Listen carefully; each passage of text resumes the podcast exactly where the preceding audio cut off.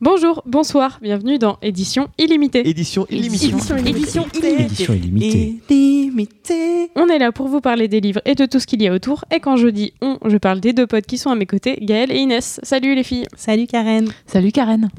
Aujourd'hui, on est là une fois de plus pour répondre à une de vos questions. Et celle de ce soir, c'est est-ce que je peux accoucher d'un livre sous X?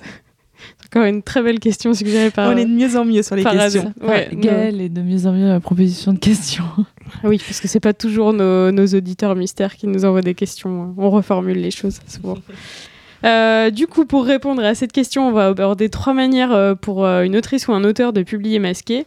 Et on va commencer par les pseudonymes. Euh, Gaëlle, est-ce que tu peux nous expliquer ce que c'est? Donc un pseudonyme, ça va être un nom d'emprunt qui est choisi librement par euh, un auteur ou une autrice pour cacher son identité réelle au public. On va parler justement de nom de plume plutôt pour tout ce qui concerne les auteurs. Euh, on peut citer quelques exemples, par exemple Molière, assez connu, euh, qui était Jean-Baptiste Poquelin. À savoir pour tous les triviales poursuites. Exactement, ça sert. Un autre exemple, il y a Michel Houellebecq, en fait, euh, son vrai prénom Michel Thomas. C'est vrai qu'on a plutôt en littérature, on va rester sur le, le modèle prénom-nom, mais qui seront différents effectivement du prénom et du nom d'origine. Euh, Il y a aussi Yasmina Kadra aussi, qui est assez typique parce qu'on pense souvent que c'est une femme, alors qu'en fait, euh, c'est un, je, un me, homme. je me suis hyper souvent mépris sur la question et, et du coup tout s'explique maintenant, c'est beaucoup plus clair. Donc Voilà, c'est qu'en fait, il a pris le nom de sa femme. Euh, et en BD, souvent, c'est euh, plutôt des surnoms. Euh, on avait parlé la dernière fois de Hergé, qui était c'est en fait le- les initiales de Georges Rémy. Euh, on en a aussi d'autres, euh, Fab Caro, Boulet. On avait aussi parlé de Jules. Je rigolais déjà, pardon. De Jules. Bon, pour Inès, on va dire Jules quand même. Bah, c'est comme ça en tout cas qu'il se présente. hein. Ouais, mais c'est vrai que ça serait assez intéressant de creuser le pourquoi de, de en littérature on a nom prénom et en BD on a euh, un pseudo plus original et euh, enfin qui qui, rappro- qui ramène moins un prénom. euh.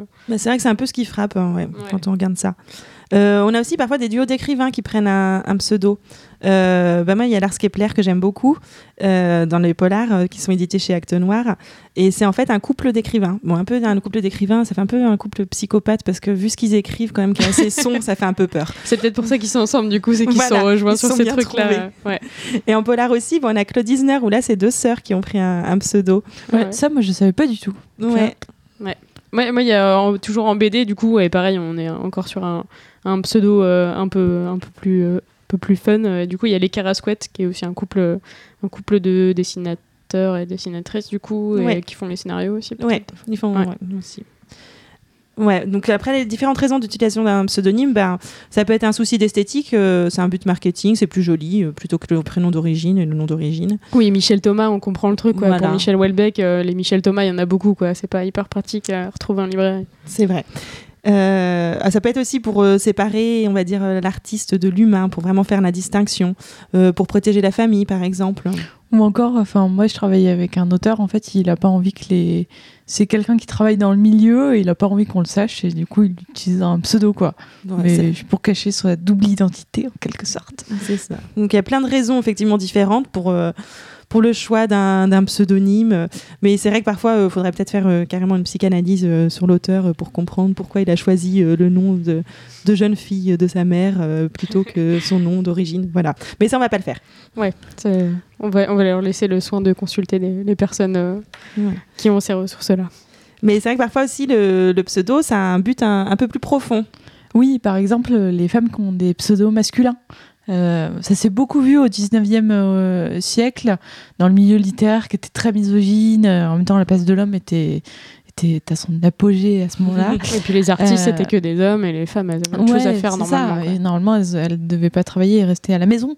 Et du coup, pour percer, il valait mieux être un homme qu'une femme. Donc, on connaît tous Georges Sand, qui de son vrai nom s'appelle Aurore Dupin, qui aujourd'hui est bien reconnue de, de son vrai prénom et nom. Euh, on peut citer Daniel Le Sueur, qui en fait s'appelle Jeanne Loiseau et qui est une femme qui a été récompensée euh, cinq fois par l'Académie française. Enfin, voilà. On peut supposer qu'elle aurait peut-être pas été récompensée autant de fois si elle avait publié euh, sous son nom de femme. On peut supposer. On ne le saura jamais, mais je pense qu'en effet, ça peut être utile. Et plus récemment ça a été continué euh, des femmes qui prenaient le, un pseudo masculin. Alors il y a une anecdote assez sympa, c'est enfin sympa c'est pas Là, trop là, le a priori, c'est pour d'autres raisons que. Ben voilà, là on peut citer euh, Laura Albert donc américaine, qui avait pris le, le pseudonyme de J.T. Le, Leroy. Leroy, Leroy, je sais pas la version américaine. on Ouais, c'est surtout le JT qui nous Oui. a fait rire parce que le T veut quand même dire Terminator. Voilà, mais ça on le dit pas, on dit JT le roi. Et donc elle a créé carrément un, un personnage en fait euh, masculin pour, euh, pour pouvoir écrire ses livres. Un personnage euh, ben, transsexuel, ho- homosexuel, elle a beaucoup joué sur ça. Oui, Euh, elle a quand même choisi un personnage en marge de la société parce que c'était pas un homme. c'est ça. C'est ça qui est étonnant parce qu'au départ, les Oui, femmes choisissaient des hommes pour, euh, pour, pour que justement que ce soit neutre et, euh, et pas se Et ressortir. mieux vu. Et mieux là, vu. ouais. Et là, pour le coup, c'est. C'est d'autres raisons. Ouais, bah là, c'est que ça lui a permis de- d'avoir une plus grande liberté, peut-être pour écrire son, son premier ouvrage, euh, bah, Sarah, qui était publié en 99, qui était dans un, un récit bah, pseudo-autobiographique, en fait, puisqu'en fait, ça racontait l'histoire du personnage qu'elle avait créé. Et, euh, et en fait, elle va en faire la promo. Et ce qu'il y a, c'est que pour faire la promo, elle pouvait pas se montrer. Donc, en fait, c'est sa- la femme de son mari. La femme de son. Pardon. Comment ça veut La femme de sa belle-sœur. C'est un peu lapsus. Peut-être la sœur de son mari. Ouais, ça devient déjà très C'était une compliqué. amie. euh, et qui a joué le rôle ben, pour en faire la, la promotion avec euh, grosses lunettes de soleil, euh, perruque blonde pour Ouais. pas trop montrer et pour jouer ce personnage. Donc elle a été très soutenue pour ses différents ouvrages, elle a publié plusieurs par la cause LGBT justement. Elle a même rendu son personnage séropositif, quand même ça allait loin. Ouais, enfin, oui, du coup, elle quoi. faussement clamée euh, séropositif et, et du Voilà. coup, euh, Et sauf que ben, la vérité éclate en 2006 et puis du coup ça devient un gros gros scandale. ouais, quoi. forcément, parce que du coup, euh, quand tu le fais pour, euh, quand c'est comme George Sand, parce que tu sais que tu vas être euh, discriminé parce que t'es une femme, euh, ok. Et là, en fait, c'est limite euh, l'inverse, quoi. C'est qu'elle elle a pris l'identité de d'une catégorie de population discriminée pour porter son histoire, et du Mm. coup, ouais, ça, genre, ça pue le fake et ça devient vraiment malsain, quoi. Bah, après, le gros scandale, ça rapporte de l'argent de toute manière. Oui, oui. Ah non, non, mais justement, c'est un coup marketing, mais genre au niveau, euh, niveau éthique et, et genre euh, psychologique, tu comprends que, que après, justement, la communauté LGBT lui soit tombée dessus parce que, enfin, genre là, tu t'appropries le là, on est parole sur de concerné, quoi. une grosse mascarade, quoi. Vraiment. Mais euh, après, on peut citer aussi euh, des- une autre raison pour euh, laquelle on utilise un pseudonyme, c'est des auteurs qui sont déjà célèbres, en fait. Alors, ils peuvent utiliser un pseudonyme pour différentes raisons. Ça peut être pour s'amuser avoir plus de liberté. Euh, ça peut être dans le but de pas subir la comparaison, parce que quand on a une pression trop importante, on a, fait, on a eu Ouais, beaucoup de on succès. l'autre roman Voilà. de tel auteur. euh, Ça, on- comme ça, on a beaucoup moins de pression. Ou ça peut être aussi pour euh, basculer dans un autre genre littéraire, quand on est vraiment trop connu dans un genre et on, se, on veut s'essayer à autre chose. Parce que sinon, c'est vrai que si on reste avec le même nom écrit dessus, on, dans l'esprit des lecteurs, on va rester avec euh, l'association d'idées. Ah oui, mais cette personne écrit telle chose. Oui, ça, ça revient, Ouais. euh, ça revient à avoir plus de liberté, moins de pression, et tout ça. c'est ça, euh, tout est un peu lié. et ouais. pas, pas subir ce que les gens peuvent attendre de toi quoi et euh, bah, du coup ça a été le cas pour, euh, pour Romain Gary euh, euh, qui, est, qui est déjà à la base un nom de plume parce qu'il s'appelait euh, Roman Cassieux je sais pas comment le prononcer c'est très euh, Kassev peut-être j'imagine euh, K-A-C-E-W euh, qui du coup a reçu le, le Goncourt en 56 pour Les Racines du Ciel et euh, après ça on dit que on commence à dire que sa carrière est finie et, euh, et en fait, il va recevoir un deuxième concours, ce qui est normalement interdit. Mais euh, en fait, il le reçoit sous le pseudo d'Émile Ajar euh, pour La vie devant soi. Et euh, il avait aussi publié deux autres, deux autres euh, ouvrages sous pseudo avant, mais qui n'avaient pas eu le même succès. Et, euh, et donc, c'est grâce à ça qu'il a euh, dupé toute l'Académie du concours euh, en recevant ce deuxième prix. Et, euh, et c'est assez rigolo parce que dans un de ses ouvrages euh, précédemment publiés euh, qui s'appelle La tête coupable, il avait dit avant euh, accéder à l'authenticité en partant d'une imposture, avouer que ce serait assez beau. Ouais, je pense qu'il a. C'est un, un life achievement pour lui, du coup. On peut citer aussi, euh, bah, du coup, on revient à une femme parce que l'histoire est un peu la même. Je vais citer J. Caroline, Qui est que, beaucoup plus récente pourtant. qui est beaucoup C'est plus triste. récente, mais euh, c'est triste parce qu'en fait, elle, euh, on, on ne cite pas ses prénoms parce que euh, J. Caroline pourrait laisser à penser que c'est un homme. Et en fait, euh, et en fait non, c'est bien Mais une c'était purement marketing euh, de la part des éditeurs qui se sont, sont dit euh, Ouais. tiens, on va peut-être pouvoir vendre auprès des petits garçons. Bah, parce que comme pas ça- complètement soutenu par, euh, par, par son milieu de l'édition, quoi, hein, dans Mm. un certain sorte. Du coup, bon, voilà, on- J. Caroline, auteur de Harry Potter, on va pas, enfin, tout le monde le Et sait. maintenant, on sait que c'est une autrice. Voilà. Et maintenant, on sait que c'est une autrice. Et parfois, il me semble que sur la couverture, maintenant, on peut retrouver son, ses prénoms en entier. C'est déjà arrivé dans Oui, de toute façon, ouvrages. maintenant ça c'est. Donc, Je crois. Enfin, encore, en tout cas, c'est elle est beaucoup moins citée tout le temps que par J. Euh, et oui, heureusement. Et en tout cas, elle, euh, du coup, elle est connue euh, et ultra reconnue pour ça. Et du coup, elle, a- elle, est autrice, donc elle a écrit d'autres choses, et notamment pour les adultes. Donc, elle l'a écrit sous un pseudonyme. Donc, une place à prendre en 2012, c'était. Euh, Ça, elle avait gardé son vrai nom. sous son vrai nom, mais après l'appel du coucou en 2013, elle l'a fait sous le nom de Robert Galbraith. Et encore un Voilà. nom d'homme. Mais après, ça s'est su quand même assez vite en fait. Ouais, mais même sur la couverture, ils ne mettent pas toujours J.K. Rowling. Ça reste sous le nom de Robert Galbraith et même les clients viennent le demander sous ce nom-là, même en sachant que c'est Oui, J.K. Rowling. Mais après, dans la presse, enfin, tout le monde le sait quoi. Ah oui, Les- oui, ça libraires très le vite. savent. Enfin, Enfin, après, c'est pareil pour c'est les bouquins de George Sand. hein. Ils sont pas, ils sont pas non plus euh, maintenant Oui, édités sous le nom d'Aurore aujourd'hui, Dupin, quoi. Mais à l'époque, ça s'est pas su tout de Oui, oui, suite. mais je veux dire, maintenant, tu pourrais faire des rééditions et en C'est profiter pour afficher les vrais noms C'est d'auteurs euh, et à limite à- afficher le- l'ancien pseudo en plus Mais petit après, euh, pour elle, le elle a repère. signé Mais... un contrat comme où Oui, quoi, oui, elle voilà. écrivait sous ce nom-là, donc Ouais. en fait, tu peux pas le changer comme ça, quoi. Oui, oui, non, mais ça, on reste bloqué dans ces trucs-là. Ouais. Mais du coup, c'est quand même triste que ça arrive euh, encore, euh, encore dans les années 2010, quoi. Ouais. Bref. Euh, Après, c'est des fois des volontés euh, d'auteur ou autrice, tu oui, vois. oui, oui, si c'est leur volonté, il y a sûrement de. Enfin, on va pas euh, imposer quoi que ce soit à qui que ce soit. Euh, toujours dans ces auteurs euh, qu'on choisit de, de changer de genre euh, et de, du coup d'adopter un pseudo à ce moment-là.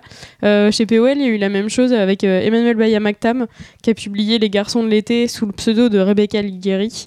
Parce que du coup, c'était un thriller et Emmanuel Bayamaktam a, a publié plutôt de la littérature classique, du roman, du roman qui fait pas peur. Donc là, Ouais. pour changer, elle est, pas elle est passée sous euh, un autre pseudo, Pas comme euh, Stephen King qui publie des romans qui fait peur. qui font très très Et peur. qui a notamment publié sept romans sous le nom de Richard ba- Bachman, je pense. Barman, ouais, je pense que c'est. Barman. Non, Bachman. Ouais, parce que Barman, c'est vrai que j'imagine autre chose. Ah, c'est vrai que dit comme ça. C'est ouais, mais, B-A-C-H. On n'est pas très forte en prononciation ce soir, c'est pas ouf, vous pourrez nous corriger.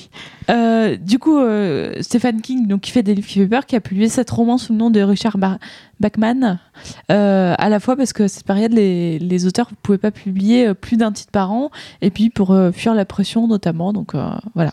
Mais maintenant, il ressort ses, ses vieux écrits. Ben, en fait, c'était l'occasion pour lui de ressortir justement ses premiers écrits qui n'avaient pas, eu- qui avaient pas été publiés. Et euh, après, ils ont été publiés effectivement, mais avec un petit succès hein, quand même, sous le nom de Richard Bachman. Mais ça se sait que c'est lui maintenant quand même. euh. Et du coup, on en profite pour faire un petit coucou euh, au podcast Le Roi Stephen qui, qui dans chaque épisode, revoit complètement tout un, ouvrage entier de, de, Stephen King. D'ailleurs, il paraît qu'il faut dire, mais, mais nous, on est vieille école et on parle comme les gens. Donc, donc on dira Stephen, pardon. Alors j'en ai une autre anecdote euh, assez drôle aussi, mais là c'est pas un auteur célèbre, c'est plutôt une personnalité célèbre euh, qui veut s'essayer donc à la littérature. Et là, effectivement, l'utilisation d'un pseudo, ça peut être une bonne excuse euh, pour tenter le coup. Et c'est ce qu'avait fait Patrick Sébastien quand il avait sorti en 2007 euh, la cellule de Zarkane. Et il avait utilisé le pseudo Joseph Lupski. Alors il avait inventé effectivement un passé à son, son personnage. Euh, voilà, l'auteur euh, aurait fait de la prison, il avait purgé une peine de, de 18 ans. C'était le grand bluff. Voilà, et oui, parce qu'il était allé jusqu'à faire sa promo. Il allait être sur euh, le plateau de, de Ruquier, on n'est pas couché, euh, en étant grimé, effectivement, comme le grand bluff. Personne n'était dupe pour autant, mais euh, Bah non, en fait, il a été démasqué aussitôt. hein. Tous ceux qui ont regardé ont deviné que c'était Patrick Sébastien. il Après, avait un peu la même voix et le même nez. Et... Ouais, puis en même temps, tu peux pas te retrouver sur le plateau de Riquet comme ça t'es pas connu. du- Oui. Alors, Ruquier personne, était dans quoi. le coup, pour le coup. Non, mais oui, c'est voilà. ça, quoi. Enfin, il ça a fait qu'une télé comme ça, quoi. euh, Et il est, enfin, il, Oui, voilà. il l'a fait parce que c'était un coup monté avec, euh, avec Ruquier, mais, euh, mais bon. Donc lui, il a c'était- expliqué ça parce que euh, il voulait que son, voilà, ne pas, pour dénoncer un petit peu les critiques littéraires, hein, mais oh, bon, ça ressemble à un gros coup de marketing. C'est vrai quand que même, si tu lis un peu les textes des chansons de Patrick Sébastien, si tu dis qu'il a écrit un livre en littérature, moi, a priori, je suis pas convaincue. Je peux comprendre qu'il ait pris un pseudo pour être un peu plus crédible en même Ou temps. alors, on pourra parler des prêts-plumes. on sait pas. On en parlera un peu plus Peut-être. tard. un peu plus tard. et euh, donc parfois c'est un gros mystère sur certains auteurs. Et en ce moment, il y a le cas avec euh, Elena Ferrante et l'amie prodigieuse parce qu'on ne sait pas qui c'est, elle ne fait pas de promo. Et Oui, c'est cette auteure italienne, enfin autrice italienne euh, qui a fait cette saga, euh, Qui est peut-être eu- même pas italienne. qui a eu Qui est peut-être un- même pas une un femme. espèce de, grand engouement. Ben, on ne sait pas si c'est une femme ou un homme, en effet. Ouais. On sait qu'elle est italienne parce que le, le récit original il est italien, mais euh, mais un gros après, mystère. euh, Mm. du coup il y a plein d'enquêtes, euh, plein d'articles de journalistes qui sont partis vérifier les comptes. Bah, c'est à celui qui trouvera la vraie autour, identité. À, à savoir qui, parce qu'en fait il y a un tel succès, un tel engouement pour cette saga que. On veut en savoir plus sur l'autrice. Mais c'est toujours pas sorti quoi. Ça reste un mystère. Et tant mieux pour elle, du coup, parce que, euh, parce que si elle a choisi un pseudo, il y a sûrement une bonne raison. Donc, euh, laissez-la tranquille. Et parfois, on a aussi sur certains livres l'absence complètement de nom d'auteur en fait. Euh, moi, c'est le cas que j'aime bien le citer. Là, le livre sans nom chez Sonatine que j'adore. Donc toute une série de, de thrillers complètement déjantés, c'est excellent. Et effectivement, c'est auteur anonyme. Et là, pareil, pas de promo. Donc, euh, qui dit pas de promo dit euh, suspense. Qui sait On ne sait pas du Mm. tout. C'est chaud pour un éditeur quand même de faire ça parce que du coup, tu sais que tu te prives de. Enfin, faut... j'imagine qu'ils acceptent de le faire avec des bouquins euh, dans lesquels ils croient vraiment parce que, Mm. parce que derrière, ouais, tu te coupes de toute promo potentielle, interview et Bah compagnie. ouais. C'est forcément un peu Interview. plus compliqué. Écrite seulement. Oui, mais après, ça, ça intrigue aussi le Bah fait qu'il n'y en ait pas, quoi. Ouais, mais c'est ça, mais il faut que le livre marche quand même pour que du coup, il y ait euh, Bien sûr. synergie des deux. Quoi. Bah, Il y a le cas pour certains grands classiques, ben, Une femme à Berlin, L'herbe bleue, où Ah, L'herbe effectivement, c'est toujours pas d'auteur. Classique euh, qu'on Voilà. a lu euh, au lycée. Et l'absence d'auteur, ça peut être un bon moyen aussi de balancer. euh, ben oui, ça a été le cas récemment avec euh, la collection chez Hugo, euh, Hugo Roman qui avait sorti, euh, enfin Hugo Roman pour le coup, Hugo Essai, euh, qui avait sorti euh, Je suis le faux-voleur masqué. Et mais grand débat, enfin ça a beaucoup parlé euh, médiatiquement. Ouais. Et euh, après ils en ont fait, bon, c'est devenu une série, c'est-à-dire qu'il y a eu le, le rugbyman masqué, l'arbitre masqué, le Ah cycliste masqué. C'est Martine. ça fait beaucoup rire qu'il y avait du mais- potentiel dans le titre, hein, c'est vrai. Voilà, donc euh, on peut savoir tous les coulisses du sport euh, grâce à eux, dis. D'accord. Eh bien, il y a aussi un autre moyen de euh, d'un d'un peu chier sur les gens qui t'entourent, c'est de, c'est de faire de la vente sous X. Alors, euh, c'est un, phénomène qui, existe depuis les années 60 globalement. Enfin, en tout cas, c'est là qu'on a les premières, traces. Euh, c'est des éditeurs américains qui ont mis sur pied euh, une méthode pour, euh, à la base pour contourner la, censure et euh, permettre la diffusion d'ouvrages à caractère sensible. Et donc ça s'appelle la diffusion sous X. euh, à la base c'était sous XX. ça- L'usage de ce double X ça vient de l'ancien système américain de cotes, donc les trucs de classement des livres, comme on peut voir en bibliothèque par exemple. Comme on en a déjà parlé. Euh, c'est un phénomène globalement assez rare dans le monde de l'édition parce que euh, globalement on aime bien savoir à l'avance euh, ce qui va sortir parce que tout le monde a besoin de préparer euh, la com, la mise en place des bouquins, euh, le programme de parution et tout ça. Mais euh, actuellement environ une fois par an, c'est un, chiffre un peu à vue de nez quoi.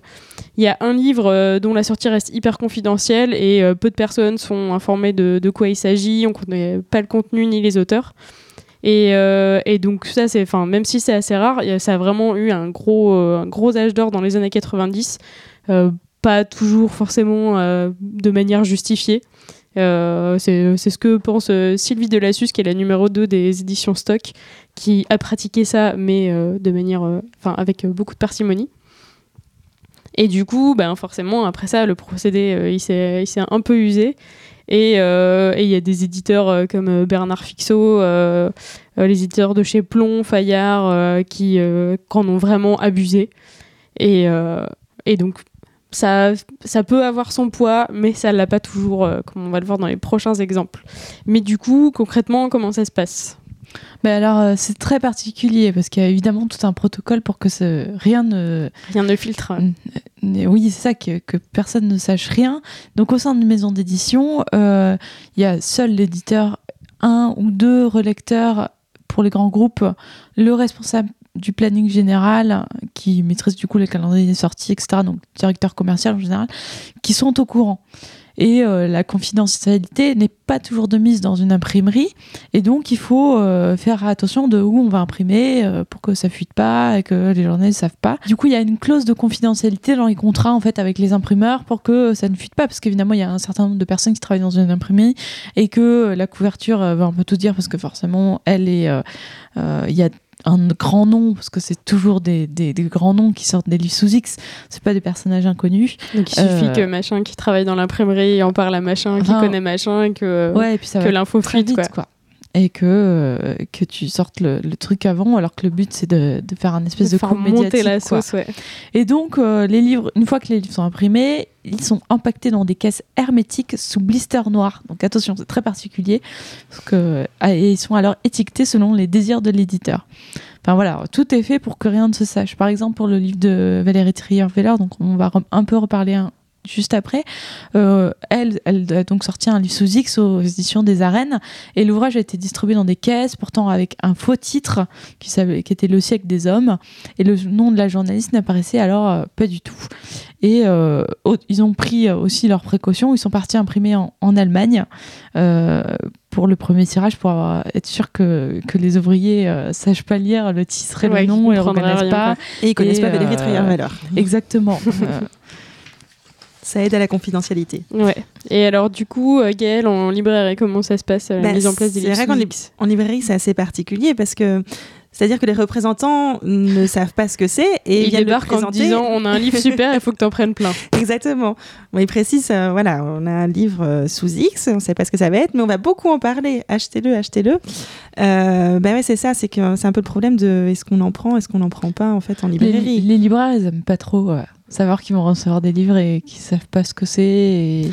Bah, tu peux pas anticiper ah. sur la manière dont tu vas le mettre en avant, donc c'est toujours énervant. Et c'est eux qui sont pourris par le public quand ils n'ont pas pris assez de quantité. Quoi. Oui, c'est vrai que ça tombe sur eux en plus. Ouais. C'est vraiment un truc à double tranchant euh, parce que euh, du coup, du côté de l'éditeur, ton but c'est de vendre le plus possible et très très rapidement. Donc. Euh, vu que vu que t'as fait monter monter la pression pendant pendant des semaines ou des mois ben, ton but c'est que c'est qu'au moment où ça sort, ça soit une méga annonce et tu sais que normalement euh, à l'annonce officielle, ça va être le, gros pic de vente. Donc euh, ça faut et du coup, c'est un risque parce que euh, parce que si ça marche, c'est la teuf et t'en vends plein le premier jour et si ça marche pas, c'est tu sais que ça va pas ça va pas venir sur la durée quoi.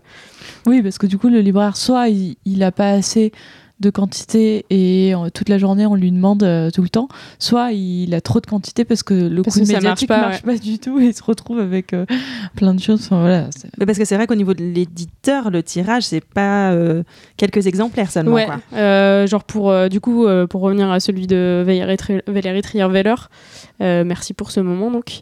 Euh, il a été tiré à 200 000 exemplaires. Euh, pour euh, l'indication, c'est l'équivalent de la sortie d'un Neutombe, Marc Lévy ou Dan Brown. Alors là, on parle quand même de. Enfin, genre, Neutombe et Lévy, Dan Brown, on parle d'auteurs qui sortent des livres tous les ans, enfin, au moins un tous les ans. Et genre, on sait estimer leurs chiffres de vente. Enfin, genre, c'est des trucs attendus, quoi. Là, on parle d'un truc dont, personne, enfin, sur lequel personne n'a aucune info, et on est sur un tirage équivalent, quoi. Et euh, il y a quand même eu 120 000 exemplaires euh, mis en place dès la sortie, donc ça veut dire qu'il y avait 120 000 exemplaires déjà à dispo euh, dans, les, dans les librairies le jour de la sortie. Donc il y avait énorme quoi. Ouais. Et du coup, ça fait une réserve de 80 000 à mettre en place, et si, si ça s'est épuisé, on fait un retirage derrière.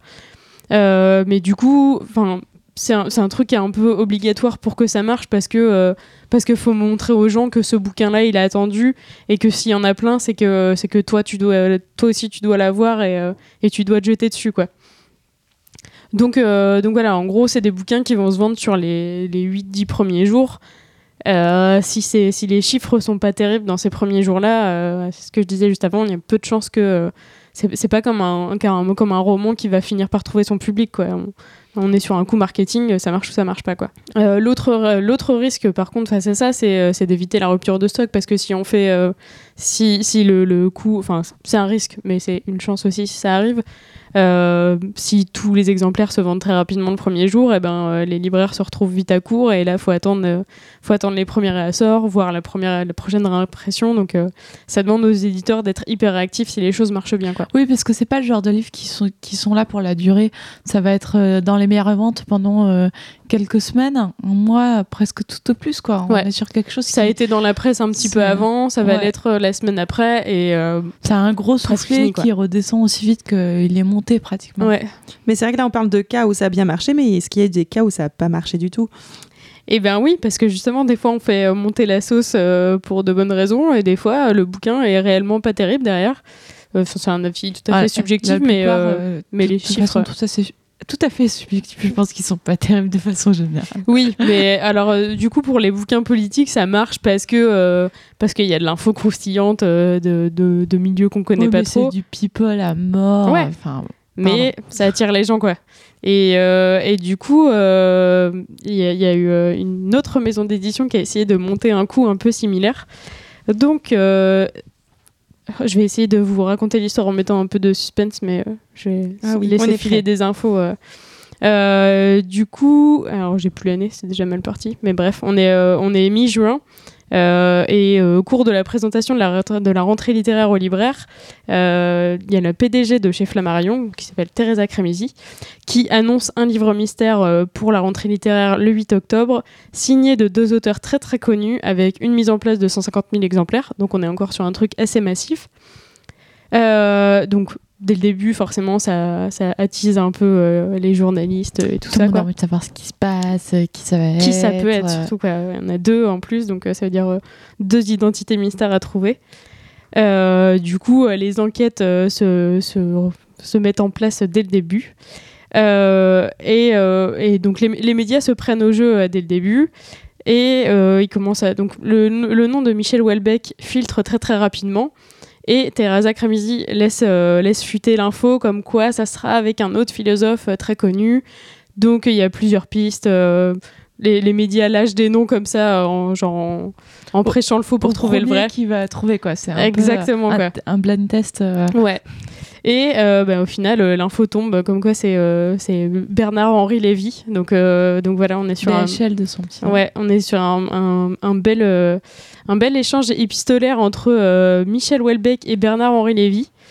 Et donc la sortie, au final, l'info tombe euh, plus tôt que prévu. Euh, donc la sortie du livre est annoncée euh, au 2 octobre.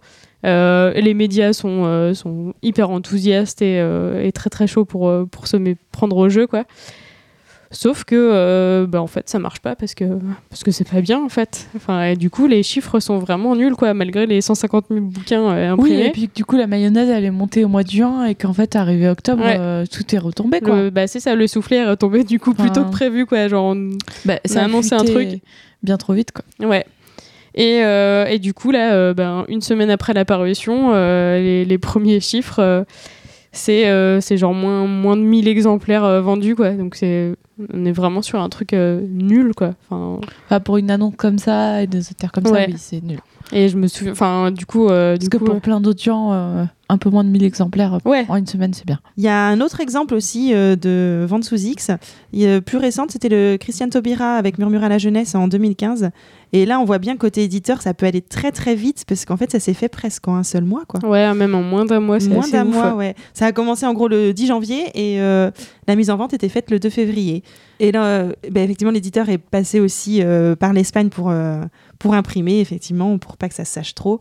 Et malheureusement, il y a une petite fuite juste un petit peu plus tôt, quoi. 24 heures plus tôt, France 2 a, parlé déjà de, ce livre avant la mise en vente.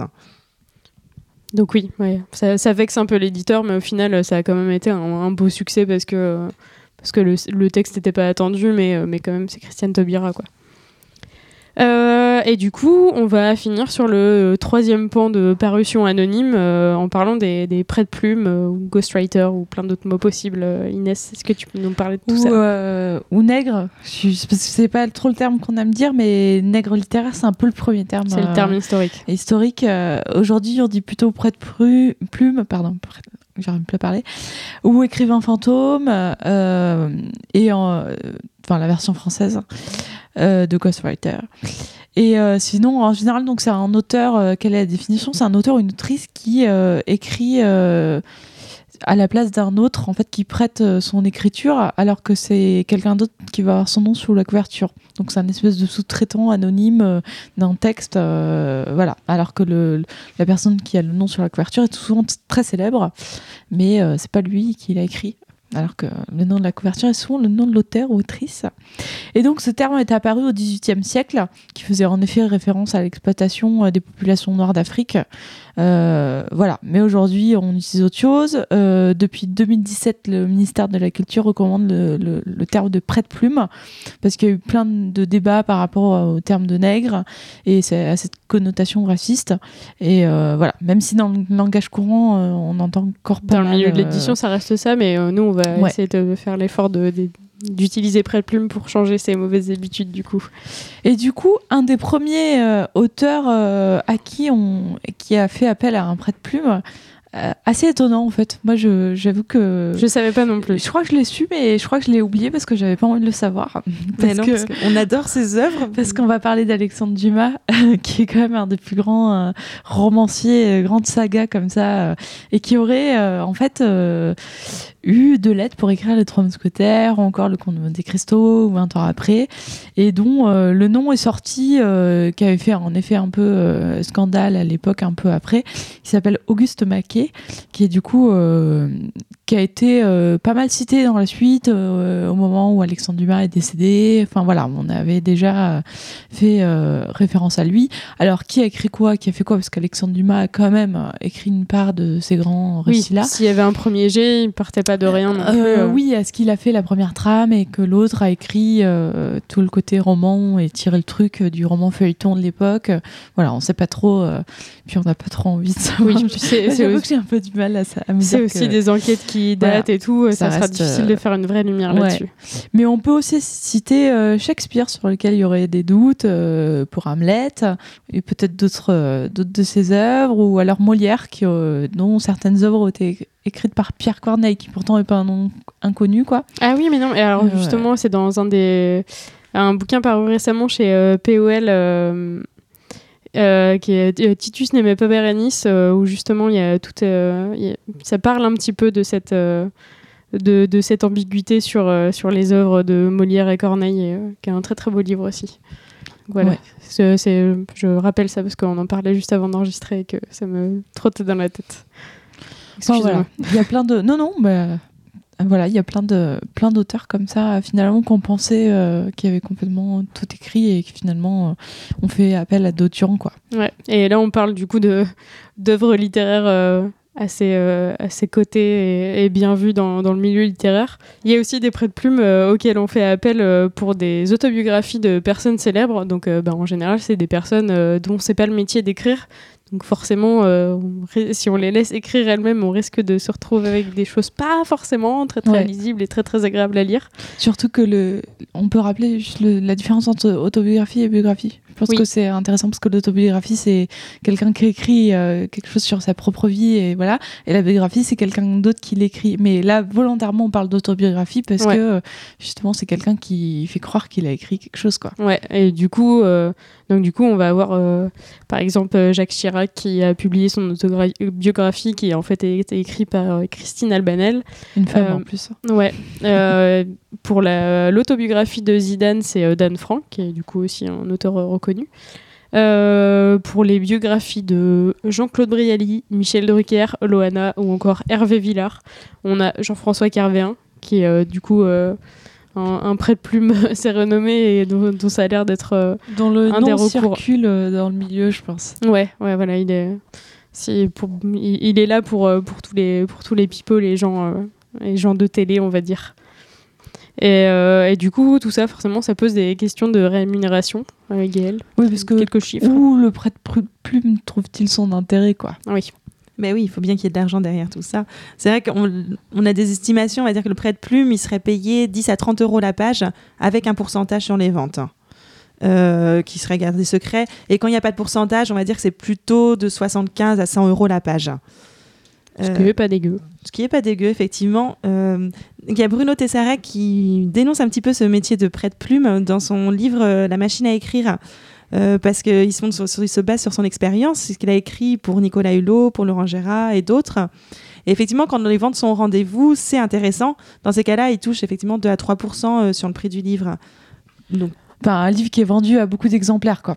voilà, c'est ça. C'est là où c'est intéressant. parce que c'est Ouais, pas puis- énorme de 3%. Enfin, par comparaison, ouais, on- enfin, c'est moche, mais c'est c'est l'équivalent de, des droits que peuvent toucher des scénaristes euh, ou auteurs de BD qui vont. Enfin, c'est ça, c'est du, c'est du 6% partagé entre deux personnes. Donc euh, là, lui, il touche ça. euh, c'est quand même pas mal comme. euh, on est deux tiers pour, la, pour la, la star, on va dire. Ouais. C'est celle qui aura le nom euh, sur la couverture et puis un tiers pour le prêt de plume, en gros. Et du coup, on, pour un livre vendu à 20 euros à un million d'exemplaires, euh, euh, ça, ça, ça fait en fait euh, 600 000 euros pour le prêt de plume, quoi. C'est Ouais. pas, pas dégueulasse, quoi. C'est un bon travail à faire, ouais. Du coup, ça, se résume en pas mal d'entretiens passés avec la personne dont écrit la- l'autobiographie et, euh, et pas mal de rédaction derrière. Mais c'est rarement des bouquins en plus très très longs. Donc ça fait 600 000 euros, c'est quand même euh, un bon, bon petit chiffre d'affaires là-dessus. Oui, parce que du coup, euh, l'argent, c'est en effet un des principaux atouts de, ce métier-là, on va dire. Euh, C'est vrai que du coup, on est complètement inconnu et tout d'un coup, euh, on vend des livres à des millions d'exemplaires parce que le nom de quelqu'un d'ultra connu est sur la couverture. Euh, voilà, donc certains. Mais ça, permet ça permet de. C'est aussi des auteurs qui sont. qui se font un peu la main, en fait, sur des livres quand ils font ça. Donc il y a certains écrivains qui sont devenus très célèbres aujourd'hui et reconnus, qui sont passés par cette étape de, de prête-plume, comme euh, Max Gallo, euh, comme un grand historien et romancier, euh, François Furet, et Eric Orsena. Enfin Il y a voilà. deux mecs qui sont à l'Académie française quand même. Donc, ouais. Puis Eric Orsena, il a écrit pour François Mitterrand. Enfin voilà, comme quoi on retrouve un peu. Mais voilà, ça c'est reste un petit euh, monde. ça reste quand même un métier ingrat parce que c'est des gens qui sont tapis dans l'ombre, euh, qui apparaissent parfois dans la page des remerciements, euh, mais pas toujours. Ils sont souvent oubliés, alors que euh, ils font quand même un boulot euh, assez important. Enfin voilà, ils écrivent un livre, hein, donc euh, ils prêtent leur talent à quelqu'un qui qui fait pas grand chose que à part raconter sa vie et donner Oui, c'est ça, c'est ce que je disais tout à l'heure. En gros, c'est des entretiens où, où, où le prête-plume euh, prend note de, de tout ce qu'on lui raconte et qui va rédiger ça de, de manière, en plus, à s'adapter quand même au, au style et, et à la manière de parler de la personne dont il écrit l'autobiographie. Donc, c'est quand même un vrai travail d'auteur. euh, du coup, il n'y a pas la reconnaissance qui va avec euh, celle d'un vrai euh, auteur ou autrice de roman. Oui, par exemple, il y a un prêtre-plume qui, dans une interview à Europe 1, expliquait que un jour, il était chez un acteur euh, de cinéma et télé et qu'il était en train d'enregistrer ses propos pour écrire le livre et que à chaque fois que le téléphone de, de cet acteur sonnait, il disait à- aux personnes qui répondaient euh, Excuse-moi, je suis en train d'écrire un livre, alors qu'il était juste en train de raconter sa vie, quoi. Ouais. enfin, voilà, c'est- Ça résume bien la situation. ouais. voilà. Mais euh, depuis quelque temps, ça change un peu. C'est-à-dire que, alors, c'est assez particulier parce que le nom des, des prêtes-plumes commence à apparaître sur la quatrième de couverture et sur la page de titre. Oui, il y a un peu moins de mystère Euh, là-dessus. de hein. été, ça a commencé avec euh, Bernard Fixot, qui est le PDG des éditions XO, euh, qui, qui, voilà, qui a commencé à, à décider à mettre le nom d'un de, de ses prêtes-plumes dans les livres. Mais on appelle ça euh, des auteurs métis. Et c'est là où c'est particulier parce qu'on du coup, on enlève le. On, Oui, on retombe dans, terme dans l'affiliation en termes de nègre. euh, est, est interdit et voilà, on essaie de changer les termes et en fait, euh, on, on- ça on reste reste raciste, quoi. dans Voilà. le langage Oui. courant et on en sort que du coup euh, cette Alors espèce mitigée entre dit et pas dit euh, devient des auteurs on métis. pourrait, on quoi. pourrait juste pa- parler de, de co-auteur ou, euh, ou de personne qui a rédigé ou enfin genre ça existe dans le dans le dans le domaine euh, dans le domaine un peu plus privé ou qu'il y a des, des personnes qui rédigent euh, les, les biographies d'autres personnes et, enfin les écrivains publics ou des trucs comme ça enfin genre ça- on pourrait trouver d'autres termes si on voulait quoi Mais bref, Oui. on va pas- Voilà, mais après souvent c'est vrai que c'est un métier qui est qui est pas tellement un métier d'écrivain, on dit pas ça comme ça. Enfin, en tout cas pas d'auteur. C'est un métier d'écrivain mais pas d'auteur Oui. et qui euh, passe par un espèce de Enfin, juridiquement, en tout cas, c'est un travail de collaborateur hyper dé- délimité par un contrat sur lequel il n'a aucun droit et euh, tout est fixé. Donc, le temps de travail, euh, le nombre de, pages, donc de signes. Les signes, c'est le nombre de lettres, d'espaces, etc. Euh, Enfin, voilà, tout est, tout est prévu d'avance et en fait, c'est un espèce de package auquel. C'est un vrai forfait quoi c'est pas comme le travail d'un romancier où il va livrer un manuscrit Non, et il sera on est payé en fonction de ça quoi du, du métier de traducteur dans l'idée. Je, je veux pas vraiment rapprocher à ça parce que le traducteur fait un, un boulot de d'écrivain euh, hyper important, mais en tout cas au niveau de reconnaissance, alors que ça pourrait être un auteur, c'est juste un écrivain quoi. Ouais, c'est quelqu'un qui fait de la très bonne rédaction, quoi, mais, mais en, en gros travail, quoi. Euh, et du coup, bah, on va conclure cet épisode. Euh, Vous aurez compris que si vous voulez publier un texte euh, en restant euh, complètement anonyme, eh ben, il y a plein de moyens de le faire. Donc, euh, à vous de choisir euh, votre manière préférée. Euh, avant de conclure cet épisode, euh, est-ce que quelqu'un a quelque chose à partager sur le livre? Ben, moi, j'ai euh, une nouvelle bibliothèque chez moi. Alors, c'est vrai que raconter comme ça, c'est pas une belle bibliothèque en fait qui vient de chez Ikea. J'aimerais bien, mais euh, moi, je fais plutôt de la récup au travail. Donc, c'est-à-dire que quand j'ai une, pas du Billy, ouais. quand j'ai une nouvelle bibliothèque, c'est c'est un meuble en carton. En fait, c'est quand vous rentrez en magasin, vous avez des ces meubles qui mettent en avant euh, soit le nouveau livre euh, d'un auteur, euh, soit euh, un nouveau tome d'une série qui sort, voilà, ces petits meubles en carton, moi, quand je les vois arriver, je me dis, Hum, ça serait pas mal chez moi. et donc là, j'en suis à 5 chez moi. Je suis Donc, euh, contente. Gaëlle est en effet meublée de PLV. Quoi. Ouais. Exactement. Bah, tu fais de la récup et au moins ça sert à quelqu'un et c'est très très chouette. Oui, je suis contente. T'es écolo, c'est très bien.